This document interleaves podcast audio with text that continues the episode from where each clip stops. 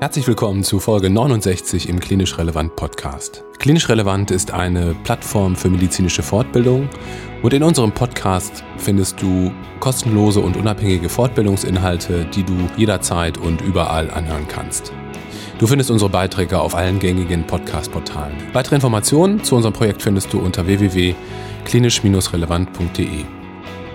Mein Name ist Kai Grun und ich bin einer der Gründer von Klinisch Relevant.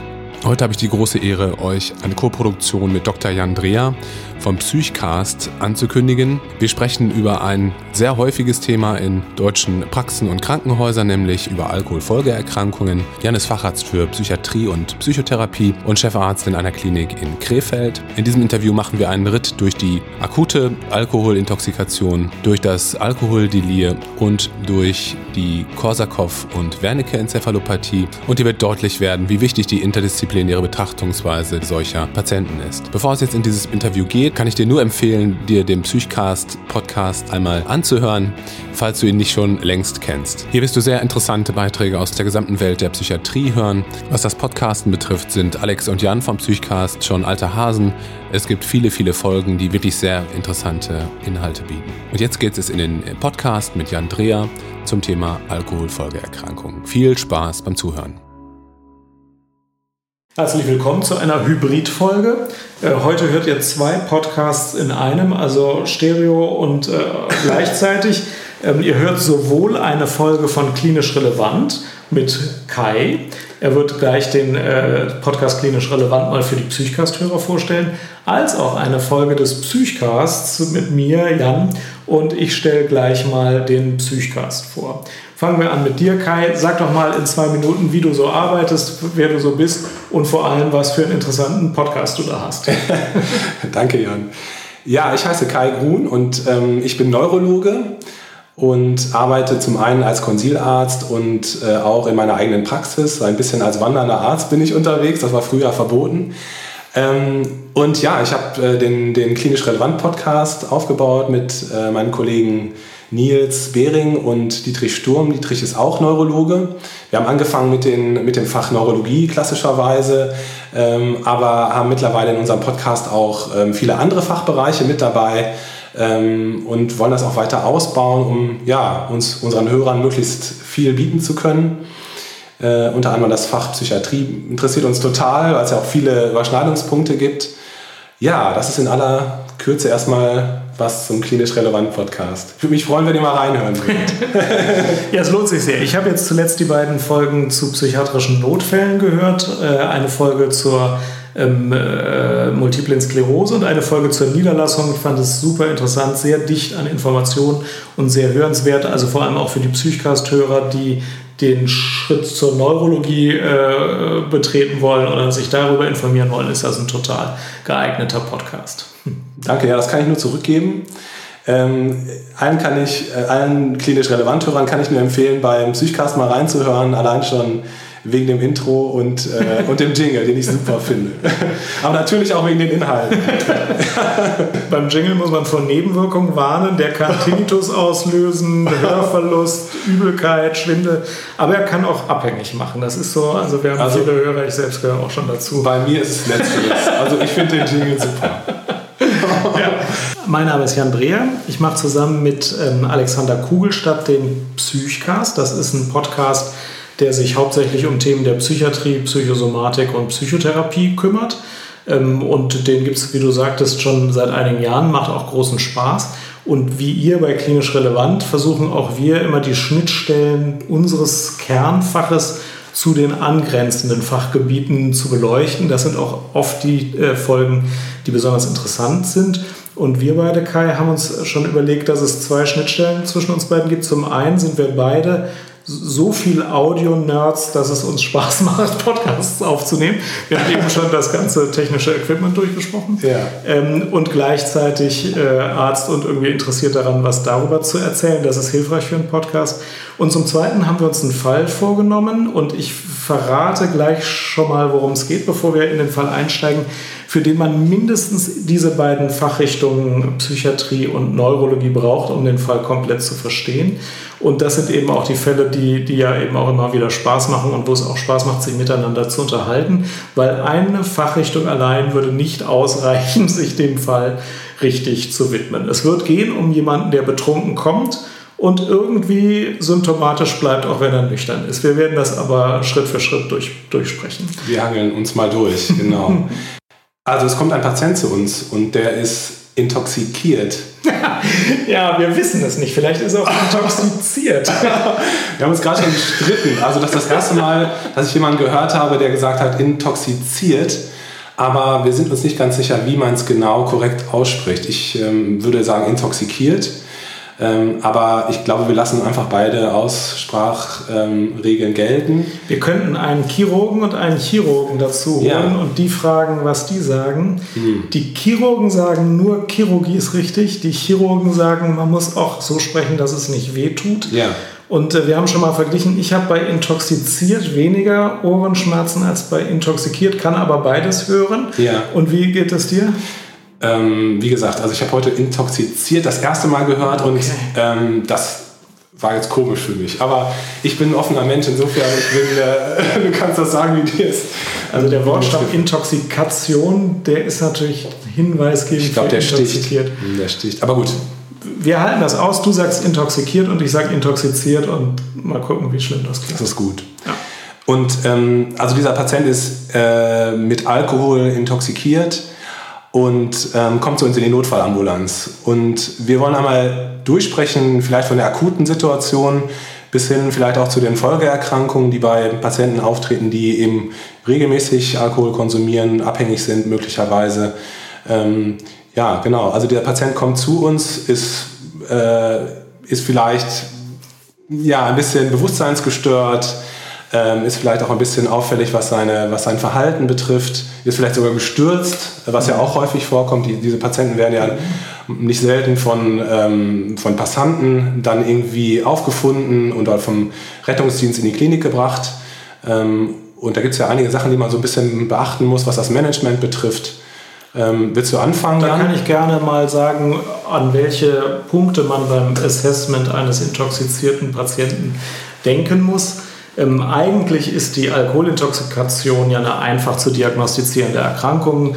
Äh, wenn man Glück hat, äh, zeigt der Patient äh, das aus dem Privatleben bekannte äh, Lallen, äh, Torkeln und ähm, riecht nach Alkohol. Äh, dann weiß ich, dass auch eine Alkoholintoxikation vorliegt und meistens ist es so, dann ist in jeder Notaufnahme, in jeder Aufnahme einer Psychiatrie auch ein Alkoholmessgerät äh, da, wo ich äh, durch die Bestimmung des Alkoholgehalts in der Ausatemluft sehe, dass das auch zumindest eine Alkoholintoxikation ist und auch sehe, wie ausgeprägt die ist. Das heißt, ähm, diese Diagnose zu stellen ist einfach. Jetzt gibt es aber mehrere Aspekte, die man nicht vergessen darf, damit man der Situation bei Aufnahme gerecht wird. Den einen hast du schon genannt, das ist nämlich, dass Patienten manchmal deswegen in die Notaufnahme kommen, weil sie neurologische Ausfälle haben und sie sind auch betrunken. Aber natürlich kann ich über die Alkoholintoxikation hinaus noch andere Krankheiten haben. Insbesondere nach Sturz kann ich äh, wegen einer Sturzfolge, beispielsweise einer Subarachnoidalblutung oder einer anderen Blutung oder einer anderen Pathologie kann ich deswegen neurologische Ausfälle haben. Und selbst wenn ich in der Atemalkoholkonzentration einen auffällig hohen Wert habe, heißt das nicht, dass so eine Krankheit nicht vorliegt. Und da gibt es etwas unterschiedliche Protokolle, je nachdem, wie die, wie die äh, Situation war, die zur Aufnahme geführt hat, ähm, wie gründlich ich das diagnostiziere, wenn jemand alle drei Tage selbst auf beiden Beinen zur psychiatrischen Notaufnahme kommt äh, kann es sein, dass ich nur frage, sind Sie gestürzt? Er sagt nein und dann ist die Diagnostik zu Ende. Aber wenn jemand hilflos ähm, auf der Straße vorgefunden wird, mit dem Rettungsdienst kommt, ist es schon auch üblich, eine Bildgebung zu machen. Mhm. Oder wird doch ja. in jedem Fall in so, bei so einer Aufnahmesituation auch eine Bildgebung gemacht? Ja, also ich bin da mittlerweile sehr großzügig. Mhm. Ähm, bei solchen Patienten, insbesondere wenn wir natürlich keine vernünftige Anamnese haben. Ne? Mhm. Der Patient schwer intoxikiert ist und ähm, möglicherweise auch Prellmarken vorliegen, der Patient auf dem Boden liegend aufgefunden wurde, ähm, mache ich eigentlich immer ein Bild vom Kopf. Ne? Mhm. Und das hat sich auch in der Vergangenheit bewährt. Also äh, ist nicht selten so, dass, wie du es gesagt hast, dass die Patienten nicht nur Alkohol intoxikiert sind, sondern halt auch noch eine Blutung haben im Kopf. Ne? Ob es ein subdurales Hämatom ist, eine intrakranielle Blutung haben. Ähm, ja, das ist natürlich wichtig für unser Management, weil wir letztendlich die Patienten ja dann auch ähm, großzügiger auf einer Intensivstation äh, oder auf einer Überwachungsstation überwachen müssen oder sogar bei einem Neurochirurgen vorstellen müssen, zumindest mhm. die Bilder. Häufiger ist das subdurale Hämatom oder was ist, wenn man was findet in der Bildgebung, was findet man dann am ehesten? Also ich habe alles schon gesehen, ich kann ja. das jetzt nicht genau statistisch aufdröseln, aber in der Literatur liest man ja immer wieder das klassische ähm, subdurale mhm. Hämatom. Mhm. Ne? Mhm. Ähm, und da würde es nicht überraschen, wenn auch eine gewisse Bewusstseinstrübung äh, damit einhergeht. Hat man auch fokale neurologische Ausfälle, also wirklich eine Halbseitensymptomatik oder sowas? Ja. Ja, das hat man schon bei einer gewissen Größe. Ja. Ähm, aber ähm, auch äh, Krampfanfälle. Ja. Ähm, das ist natürlich auch ein bisschen tückisch, weil man ja bei, bei alkoholisierten Patienten manchmal so ein bisschen den Fehler macht, ja klar, das hat irgendwie mit einem Alkohol, einem beginnenden Alkoholentzug zu tun, der Anfall. Das nehmen wir jetzt erstmal nicht ernst, äh, machen keine Bildgebung. Ähm, aber auch äh, ja, Lähmungserscheinungen können auftreten, wie du es gerade schon gesagt hast. Wobei ähm, auch da muss man immer gucken, genau, ist das jetzt eine periphere Situation, weil die Patienten ja auch gerne mal, wenn sie auf dem Boden gelegen haben, intoxikiert sind, sich eine periphere Lähmung zugezogen haben, diese Parkbanklähmung, kennst, kennst du bestimmt den Ausdruck. Ähm, das ist ja nicht selten, dass die Patienten in äh, unüblichen äh, Art und Weise auf dem Boden gelegen haben oder sonst wo. Also da lohnt es sich genau hinzugucken und ähm, genau einmal neurologisch zu schauen. Ne? Also Hirnnervenstatus zu erheben, zu gucken, haben die Patienten einen Meningismus zum Beispiel, klagen die über Kopfschmerzen, haben die Prellmarken, müssen die erbrechen, haben die eine fokale Neurologie im Sinne von ähm, einer Halbseitenlähmung ähm, und so weiter und so weiter. Ne? Also das wäre der Aspekt neurochirurgische Begleiterkrankung ausschließen, intrazerebrale Blutung. Das ist der eine Aspekt, den man nicht vergessen darf, selbst wenn man auf seinem Alkoholtester zweieinhalb Promille gemessen hat und denkt sich dann, naja, ist ja alles klar. Das muss man als erstes überlegen. Ähm, als zweites muss man auch überlegen, dass es nicht nur eine Intoxikation mit Alkohol sein muss. Es kann auch sein, dass noch Opiate, Benzodiazepine oder bei einem Suizidversuch Trizyklika zusätzlich eingenommen worden sind oder andere gefährliche Substanzen.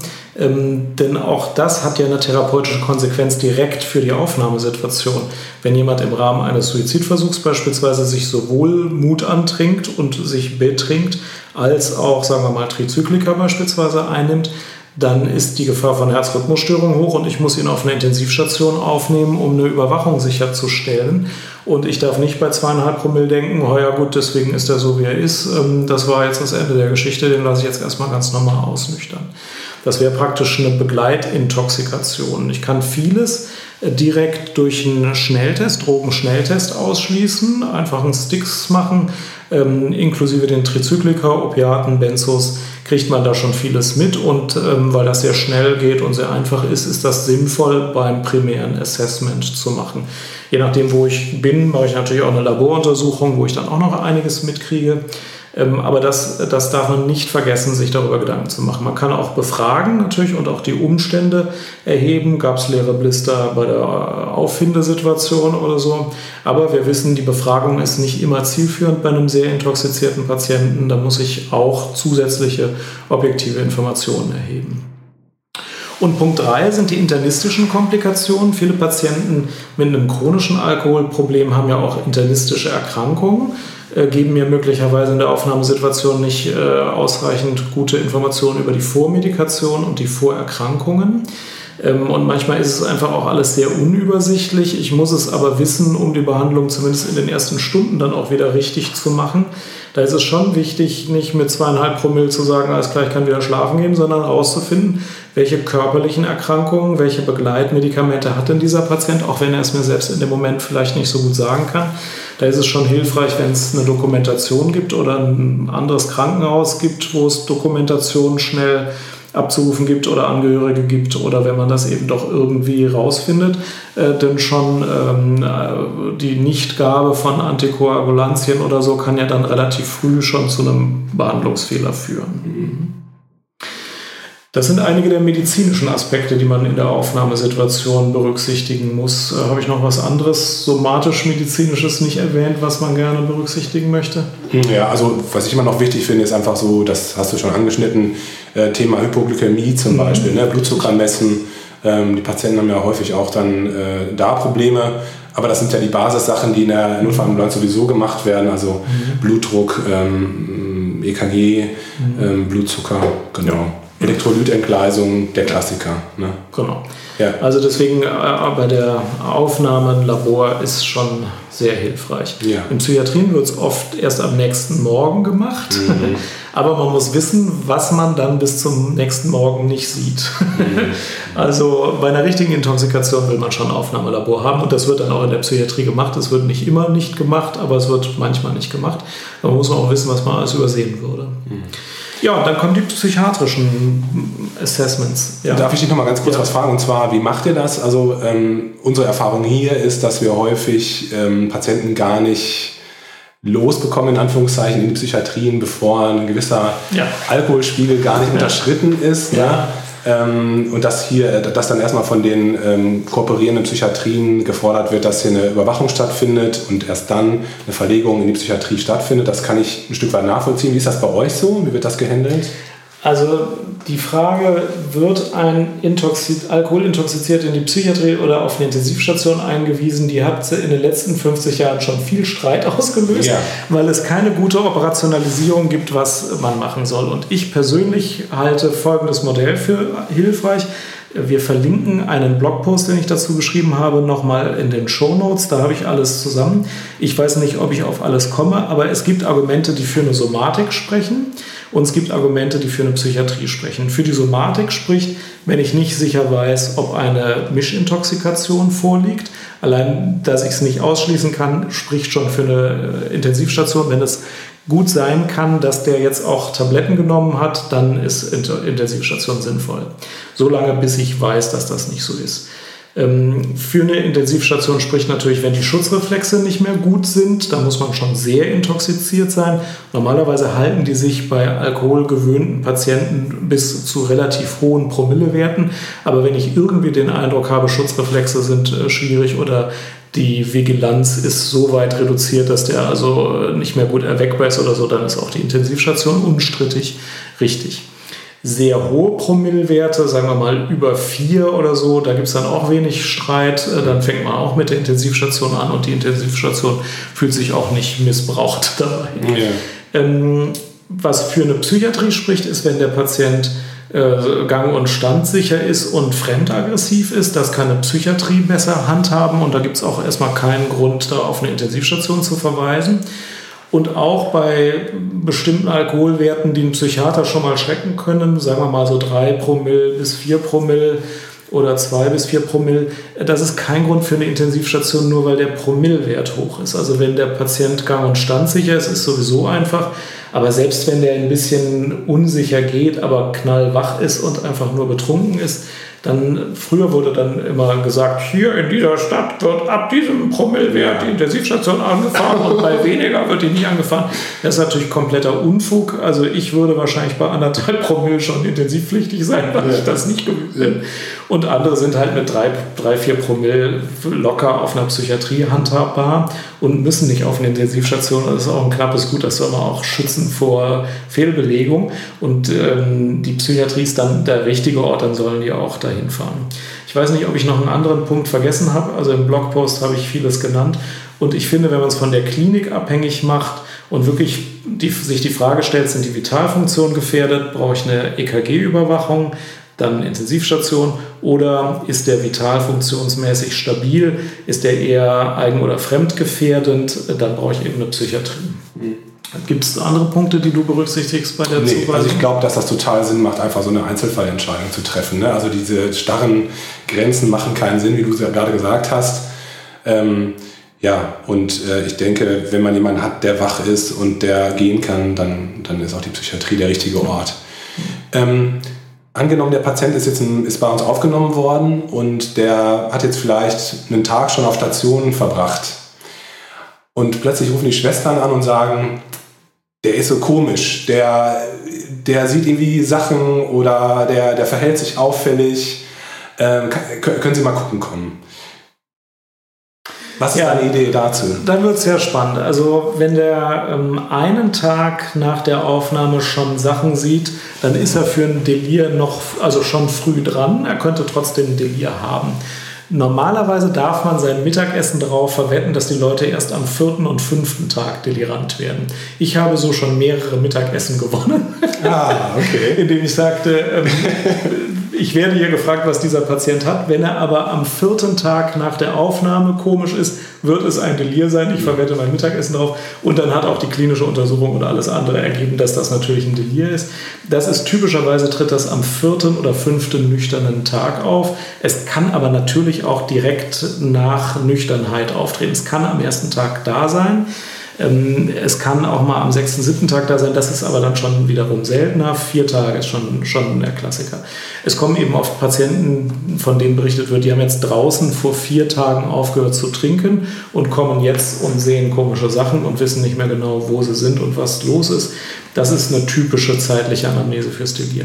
Man kann aber auch noch 0,4 Promille haben und ausnahmsweise auch schon mal anfangen, delirant zu werden. Und am nächsten Morgen, also wenn man entgiftet hat und dann an der Nacht geschlafen hat und am nächsten Morgen völlig nüchtern ist, da kann man auch schon delirant sein. Und ähm, Bewusstseins, äh, also, die, also die, die Patienten sind bei Bewusstsein, sind aber in der Orientierung gestört und können Halluzinationen haben äh, und können zusätzlich vegetative Symptome haben. Das wäre nach so einem Alkoholentzug wäre das eine der möglichen Erklärungen, warum der komisch ist. Es kann ein Delir sein und in dieser Zeit geht man natürlich im Zweifel erstmal davon aus, dass es das sein könnte und gibt entzugslindernde Medikamente wie Distraneurin oder Benzodiazepine. Die sind in dieser Situation auf jeden Fall wichtig.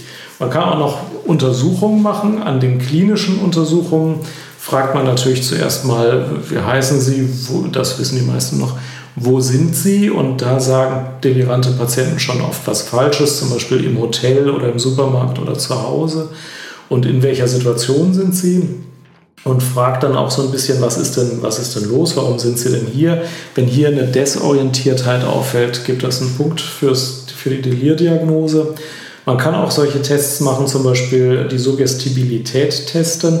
Also man zeigt ein leeres Blatt und sagt, lesen Sie mal vor, was hier drauf steht. Dann lesen delirante Patienten tatsächlich oft was vor. Man kann mit zwei Fingern vor das Gesicht des Patienten fassen und sagen, nehmen Sie mir den Faden aus den Fingern, obwohl man keinen Faden in der Hand hat den nehmen delirante Patienten auch ab. Das soll nicht den Patienten vorführen, aber erhöhte Suggestibilität ist ein relativ gutes, äh, schnell überprüfbares Kriterium, das bei Delirien eben wirklich oft vorhanden ist. Und bei anderen neurologischen Erkrankungen, die auch zu einer Verwirrtheit führen, nicht vorhanden ist. Bei einem dementen Patienten würde das nicht klappen normalerweise. Deswegen macht man das äh, manchmal schon. Was macht man noch so, um das Delir einzukreisen? Ich habe gerade noch mal überlegt, also Entschuldigung, das ist ein bisschen aus dem Zusammenhang, aber dieser Bereich vegetative Symptomatik ne, bei Delirpatienten, das finde ich pathophysiologisch einfach total spannend. Ähm, man spricht ja immer von diesem Noradrenalin-Sturm, ähm, der da so auftritt. Und das finde ich, ist, wenn man das einmal so ein bisschen verstanden hat, ist das einfach auch äh, gut nachzuvollziehen. Der Patient, der chronisch Alkohol trinkt, der hat ja letztlich eine ständige Hemmung ähm, an den GABAergen und, und Benzodiazepin-Rezeptoren der ganzen Katecholamin-Achsen ähm, und der Noradrenalin-Rezeptoren oder der Ausschüttung von Noradrenalin. Und diese Hemmung, die fällt ja plötzlich weg. Ne? Also der hat immer diese Hemmung gehabt, plötzlich äh, fällt die Hemmung weg und was passiert ist, dass natürlich ähm, einfach auf das vegetative Nervensystem dieser Noradrenalin-Sturm ein äh, drauf fällt und das erklärt einfach diese, diese starke vegetative Symptomatik, das Schwitzen, die Tachykardie, der Tremor, ähm, auch die Mydriasis und so weiter. Ne? Ist es die Mydriasis oder ist es die Myose? Ne, die Mydriasis natürlich. Und ähm, das ist einfach total spannend und das sind natürlich auch Sachen, die herausfordernd sind in der, ähm, in der somatischen Medizin, ähm, weil das sind Patienten, die einem auch mal Probleme machen können da medizinisch. Das ist auch der Grund, warum die auf eine, auf eine Überwachungsstation gehören und warum die vielleicht sogar auch Clonidin brauchen. Ne? Einfach weil der Blutdruck total äh, entgleist oder weil sie total tarikat sind. Ne? Äh, wie du es schon gesagt hast, ähm, das sind Patienten, die Medikamente brauchen, wie das Clometiazol und, äh, oder Diazepam als, als die Benzodiazepine. Nimmst du da auch Diazepam oder was würdest du vorschlagen? Ja, also ich glaube, beim Delir sollte man ähm, zwischen dem hypoaktiven und dem hyperaktiven Delir unterscheiden und mit und ohne Halluzinationen. Das Alkoholentzugsdelir kann unterschiedlich aussehen. Es gibt hyperaktive Delirien auch beim Alkoholentzug, wo die Patienten durch die äh, Station laufen und auch mal aggressiv werden können. Da nehme ich auf jeden Fall Benzodiazepine auch in einer hohen Dosis. Und es gibt ähm, im Alkoholentzug ja typischerweise die Delirien, wo äh, äh, optische Halluzinationen bestehen, also die weißen Mäuse oder Käfer oder Ameisen auf dem Boden gesehen werden. Ich hatte auch schon mal einen Patienten, der Nilpferd gesehen hat und äh, größere Tiere. Dann gebe ich auch Neuroleptika. Wenn der Patient ein hypoaktives Delir hat, äh, dann bin ich mit den ähm, Benzos ein bisschen zurückhaltender, aber im Sonderfall Alkoholentzug gebe ich auch da Benzos. Üblicherweise gebe ich Lorazepam und zwar großzügig, so 4 bis 7 Milligramm. Und wenn Halluzinationen bestehen, noch zusätzlich Risperidon als Neuroleptikum. Früher hat man immer Haloperidol gegeben. Ich gebe jetzt Risperidon, klappt auch gut. Aber ähm, wenn Delir, dann großzügig Benzos und bei hyperaktivem Delir sehr großzügig Benzos. Und je nach Tachykardie und vegetativer Symptomatik Clonidin, ja. Mhm. Mhm. Ja, also das, was ich gerade gesagt habe mit dem Beispiel, dass das nach einem Tag auftritt, war natürlich äh, jetzt nicht der klassische Fall. Ne? Also ja, aber wir haben ja bei diesem Patienten noch nicht den klassischen Fall. Ja, der ist ja am ersten Tag ja, schon ja, komisch. Ja, ja. Okay, na, kurz sagen. Ne? Einfach, dass man klassischerweise nach einer Zeit von drei, vier, fünf Tagen eher damit rechnen würde. Aber bei unserem Fall war es jetzt einfach so. Es gibt ja der ist am ersten Aus Tag schon komisch. Ausnahmen. Okay. Ähm, letztlich letztens hatte ich einen Patienten, ein junger Mann, der tatsächlich zwei Flaschen Wodka am Tag getroffen, äh, getrunken hat. Das passiert einem ja immer mal wieder, dass man sowas hört. Ähm, und ja, wir versuchen so ein bisschen rauszu, rauszubekommen, wie ist es mit, mit dem äh, restlichen Menschen so, wie ist der so in Mitleidenschaft gezogen worden, wie sieht es mit dem restlichen Körper aus, wie ist die Leberfunktion zum Beispiel, ähm, wie ist es mit dem Vitaminstatus. Ähm, und da ist es so, dass, ähm, dass uns auffällt, dass der Patient ja ziemlich schlecht gehen kann.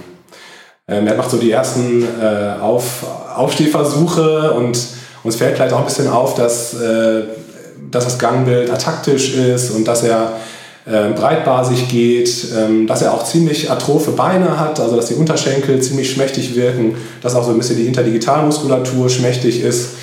Und ähm, ja, dann überlegen wir uns, woher kommt das? Ähm, und da sind wir natürlich in dem Bereich so von den neurologischen Folgeerscheinungen, die da auftreten können. Und da sind wir sehr froh, Kai, dass du als Neurologe jetzt erklären kannst, Huch. welche Gedanken stößt das denn jetzt genau an? Welche Differentialdiagnosen kommen da in Frage und was ist da los? Genau, also wenn man sich jetzt so die, die Folgeerscheinungen anguckt, dann kann man ja so ein bisschen grob unterscheiden, was passiert im zentralen Nervensystem an Folgeerscheinungen und was passiert im peripheren Nervensystem. Das, was ich so gerade beschrieben habe, ist ja so die klassische, das klassische Bild von einem Patienten, der eine Polyneuropathie hat, also eine ethyltoxische Polyneuropathie. Und ähm, ja, da ist es einfach typisch, dass die Patienten ähm, eben so breitbasig und ataktisch gehen und dass sie aber auch, ähm, dass sie aber auch atrophisierende Paresen haben an den Beinen. Das ist zum einen, das ist ja klar, eine, eine reine toxische Wirkung durch den Alkohol, das Ethanol. Zum anderen hängt es aber auch möglicherweise mit, mit äh, Vitaminmangelzuständen zusammen. Da spielen ja insbesondere die B-Vitamine eine große Rolle, Vitamin B1, B6, Folsäure, ähm, Vitamin B12. Ähm, und die Polyneuropathie ist nicht nur die einzige ähm, Erscheinung, die dann auftreten kann, sondern auch die Myopathie kann eine Folge sein. Und es gibt halt auch akute nekrotisierende Myopathien, die auftreten können bei Patienten, die regelmäßig Alkohol trinken. Und auch das muss man in die Rechnung mit rein einbeziehen. Ne, das heißt, es ist auch wichtig, dass wir bei einem Patienten, ähm, den wir sehen, möglicherweise feststellen, der hat vielleicht sogar Schmerzen in den Muskeln, der kann nicht gut laufen, der hat Paresen, dass wir auch da auf die CK acht geben. Also gucken, ähm, gibt es Hinweise für eine, ähm, für eine Muskelzersetzung sozusagen. ähm, und dann in dem Zusammenhang halt auch nochmal auf die Nierenfunktion acht geben, weil die hohe CK, diese großen, äh, diese großen Komplexe, die dann im freien Blut, also die Kreatinkinase, die da im, im äh, Blut herumschwirren, auch das Myoglobin, die können die Niere verstopfen, wie man so schön sagt, die können halt so dazu führen, dass es zu einem akuten Nierenversagen kommt. Ich habe gerade die, die äh, Vitamine angesprochen und da ist mir ganz wichtig so ein bisschen das Thema Wernicke-Enzephalopathie und Korsakow anzusprechen. Ich habe gerade zugegeben, dass auch ich immer mal wieder so ein bisschen durcheinander komme. Letztlich ist es aber so, dass die ähm, Wernicke-Enzephalopathie und die, das Korsakow-Syndrom, man sagt ja auch manchmal Korsakow-Psychose dazu, dass das letztlich ein und dieselbe Krankheitsentität ist. Das sind sozusagen unterschiedliche Ausprägungserscheinungen. Man könnte sagen, dass die Wernicke-Enzephalopathie der akute Zustand ist, ähm, hervorgerufen durch einen Thiaminmangel, also durch einen Vitamin B1-Mangel. Und dass, die, dass das Korsakow-Syndrom die Endstrecke ist, wenn es also zu einem langjährigen Vitamin B1-Mangel gekommen ist. Und die Wernicke-Enzephalopathie hat drei Kardinalsymptome, die aber überhaupt nicht unbedingt alle auftreten müssen. Und ähm, das Krankheitsbild ist, glaube ich, heterogener, als man so denkt. Aber ich will trotzdem einmal diese drei Kardinalsymptome nennen. Das sind nämlich die Okulomotorikstörungen, die äh, Ataxie und die Bewusstseinsstörung. Das sind diese drei Kardinalsymptome.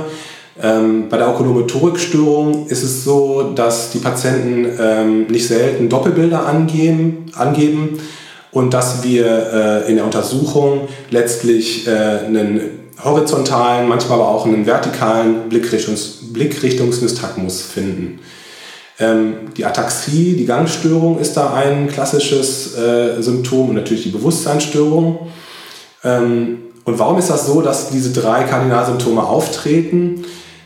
Letztlich ähm, führt der chronische Alkoholkonsum dazu, dass Thiamin, also das Vitamin B1, nicht richtig ähm, resorbiert werden kann im, äh, im Magen-Darm-Trakt, also im Jejunum, und dass aber auch gleichzeitig im Blut selber äh, bestimmte Vorgänge der Aktivierung von Vitamin B1 gestört werden. Also da kann man tief in die Pathophysiologie einsteigen, aber vielleicht kann man sich das einfach mal merken, dass einfach äh, durch, der, durch den Alkohol wird äh, letztlich ähm, die Resorption von Vitamin B1, selbst wenn man sich vernünftig ernähren würde, gehemmt wird und dass die Aktivierung von Vitamin B1 ähm, auch gestört wird. Und das heißt, dass einfach äh, dieses Vitamin, das total wichtig ist ähm, für den Kohlenhydrat- und für den Glukosestoffwechsel im Gehirn, nicht mehr zur Verfügung steht. Also Vitamin B1 ist in der phosphorylierten ähm, Variante letztlich ein wichtiges Coenzym. und die Okulomotorikstörung zum Beispiel oder die Vigilanzstörung tritt, äh, tritt deshalb auf, weil es bestimmte Nervenzellen gibt im, ähm, im zentralen Nervensystem, die besonders sensibel sind auf diesen Vitamin B-Mangel. Und das sind vor allem die Astrozyten. Ähm, die Astrozyten haben ja immer so ein bisschen das Image, dass die nur so Stütz, äh, Stützzellen sind im Gehirn, aber das ist letztlich falsch, weil sie halt extrem wichtige, ähm, extrem wichtige ähm, Funktionen haben äh, im Glukosestoffwechsel, im ähm, Kohlenhydratstoffwechsel.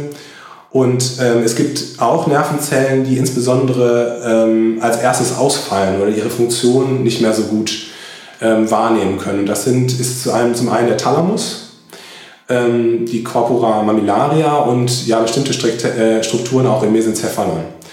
Und da kann man sich so ein bisschen herleiten, warum kommt es dann zu dieser Vigilanzstörung, warum kommt es zu der Okulomotorikstörung und warum kommt es zu der Ataxie. Genau, das war jetzt ganz kurz äh, runtergebrochen, was jetzt so die Wernicke-Enzephalopathie sein kann.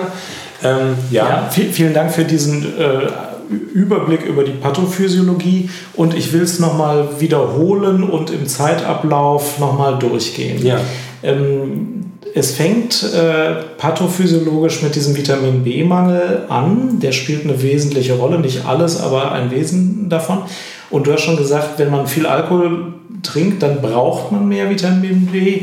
Uns ist gleichzeitig so, dass Patienten, die beispielsweise, wie wir jetzt eben im Beispiel genannt haben, von zwei Litern Wodka am Tag leben, darüber so viele ähm, Kalorien zu sich nehmen, dass sie oft eben auch weniger essen und aber auch weniger Vitamine zu sich nehmen, mhm. sodass weniger Vitamin zu sich nehmen und mehr Vitamin B brauchen, dann zu dem Mangel kommen.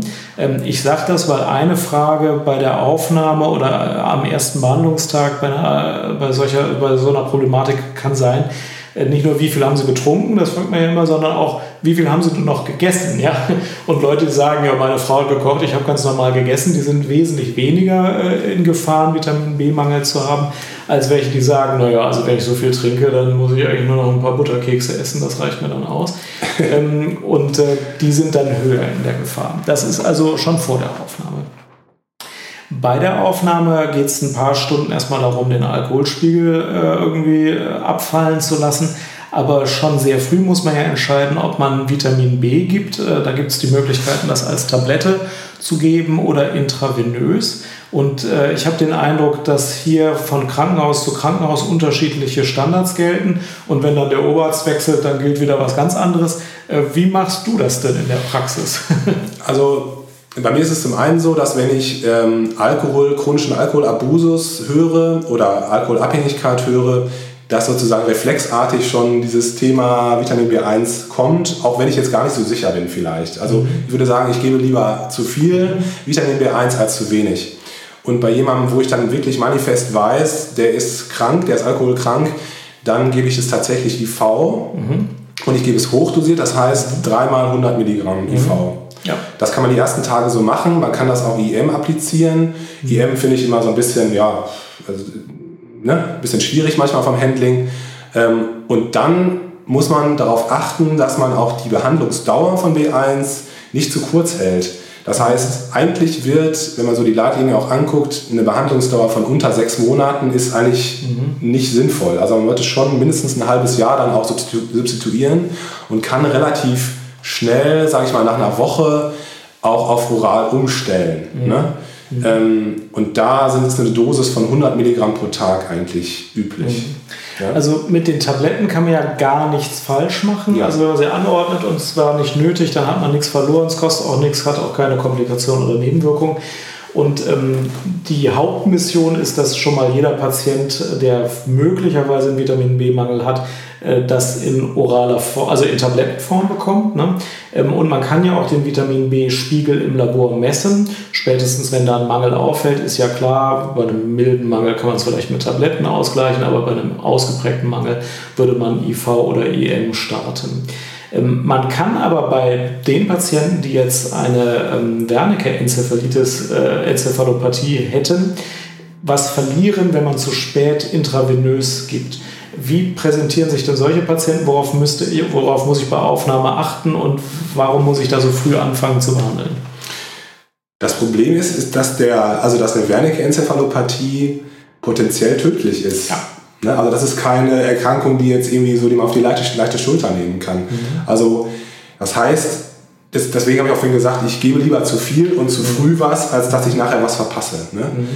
Ähm, also die Bewusstseinsstörung zum Beispiel, die persistiert, ähm, obwohl die Intoxikation ja weg ist, muss mich daran denken lassen. Ne? Oder wenn ich jetzt ein unauffälliges Bild habe vom Kopf, eine CT oder MRT, äh, und ich kann, die, ich kann die Bewusstseinsstörung nicht erklären, dann muss ich daran denken und dann muss ich auch hochdosiert äh, Vitamin B einsetzen. Genau, bei diesen beiden Symptomen, also persistierende Bewusstseinsstörung und ähm, was hast du eben noch gesagt? Okulomotorik. Okulomotorik, genau, das wollte ich auch sagen. Ja.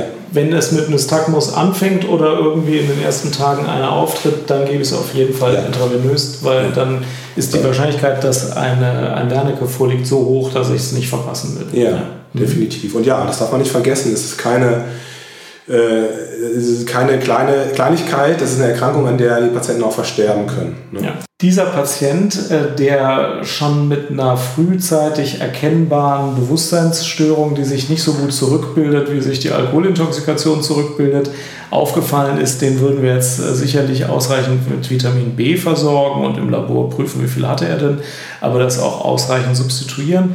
Aber wenn Patienten dann darüber hinaus psychopathologisch auffällig bleiben, äh, dann besteht eben der Verdacht, dass ein Korsakow vorliegt. Und Korsakow zeigt sich oft daran, dass die Merkfähigkeit auf eine ganz typische Art verändert ist. Äh, die ersten Sekunden sind oft noch ganz gut erinnerlich, aber schon ab zwei Minuten ähm, Erinnerung in die Vergangenheit wird es düster und äh, mit der Langzeit-Merkfähigkeit äh, oder mit der Merkfähigkeit für Dinge, die sehr lange zurückliegen, ist es dann oft wieder besser. Ähm, aber die Orientierung kann über Monate lang schlecht bleiben und diese Merkfähigkeitsstörungen können sehr schlecht bleiben. Im Krankenhaus behandelt man dann über Monate manchmal, nicht nur mit dem Vitamin B, das ist ja auch schnell, schnell verschrieben, sondern mit Trainings aber es gibt Wohnheime, wo über Monate dann spezielle Förderungen ähm, den Patienten zugute geführt werden, äh, um wieder besser zurechtzukommen. Und es kann auch, das darf man nicht unterschätzen, über viele Monate, neun Monate ist keine ungewöhnliche Zeit, dann zu einer deutlichen Verbesserung der kognitiven Funktion wieder kommen. Ähm, und da muss man das gesamte Repertoire an psychiatrischer ähm, Betreuung irgendwie anwenden, denn ähm, das ist tatsächlich sogar häufiger eine geschlossene Unterbringung, weil die Orientierungsstörung so ausgeprägt sein kann, dass ohne geschützten Rahmen Hilflosigkeit durch Orientierungsstörung entsteht. Und dann hatten wir also psychiatrisch angefangen, neurologischen äh, Mittelbau gehabt und äh, der, der, die Behandlung geht dann wieder ins Psychiatrische, was genau das Fallbeispiel ausmacht, was wir uns deswegen auch ausgesucht haben, Kai. Das war ein Ritt durch, durch die Alkoholabhängigkeit. Ähm, wir sind noch ganz viele Fragen ähm, offen geblieben und ich würde vorschlagen, dass wir einfach nochmal uns treffen. Ähm, mich interessiert sehr, wie es einfach ähm, so heutzutage, wie man erfolgreich Patienten langfristig irgendwie abstinent äh, hält. Ähm, weil das auch immer wieder eine Frage ist, äh, die ich hier so im Krankenhaus bei Patienten habe. Mensch, wie schafft man das, äh, die von der Straße zu bekommen? Ähm, aber ich würde sagen, wir machen hier erstmal einen Punkt und ähm, ich bedanke mich bei dir für deine Zeit und für dein Kommen. Ähm, ich hoffe, wir sehen uns bald wieder. Ich äh, wünsche dir ganz viel Erfolg für, dein, für deine Arbeit äh, und natürlich auch für deinen Podcast.